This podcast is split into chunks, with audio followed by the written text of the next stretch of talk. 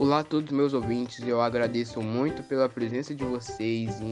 Meu nome é Andrei e eu sou da Escola Centro Educacional Saber e Viver.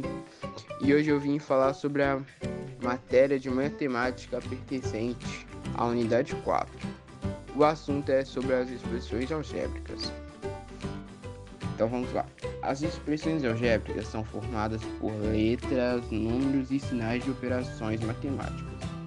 As letras que aparecem em uma expressão algébrica são denominadas variáveis.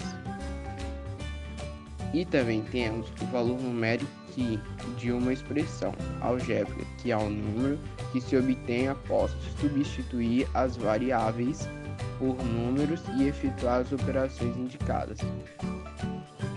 Os polinômios, que também pertencem à unidade 4, são uma soma algébrica de monômios.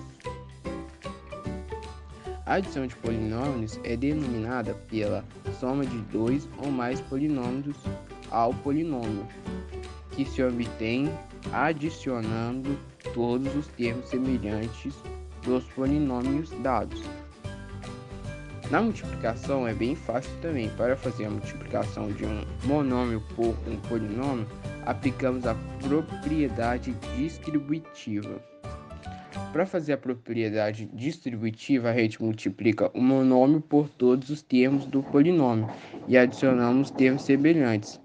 Para dividir dois monômios, dividimos os respectivos coeficientes e partes literais.